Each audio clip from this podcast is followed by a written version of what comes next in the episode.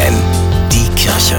Nachgedacht. Woran glaube ich eigentlich? Wofür schlägt mein Herz? Was gibt meinem Leben Sinn und Richtung? Diese Fragen stellt sich jeder irgendwann einmal. Bei der Suche nach den Antworten will jetzt eine neue Homepage des Bistums Hildesheim helfen. Abenteuer Glaube heißt sie. Die Seite zeigt, wie vielfältig Menschen ihren Glauben leben können, auch ohne engagiertes Mitglied einer Kirchengemeinde zu sein.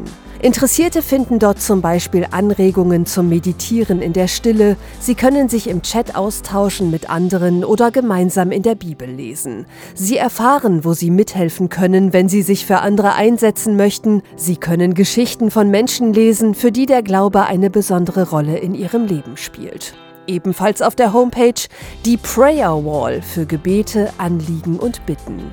Denn gerade Beten kann helfen, Gedanken zu sortieren, auszusprechen, was einen belastet und freut, was einen besorgt oder mit Dankbarkeit erfüllt und letztendlich so Kraft geben für den neuen Tag.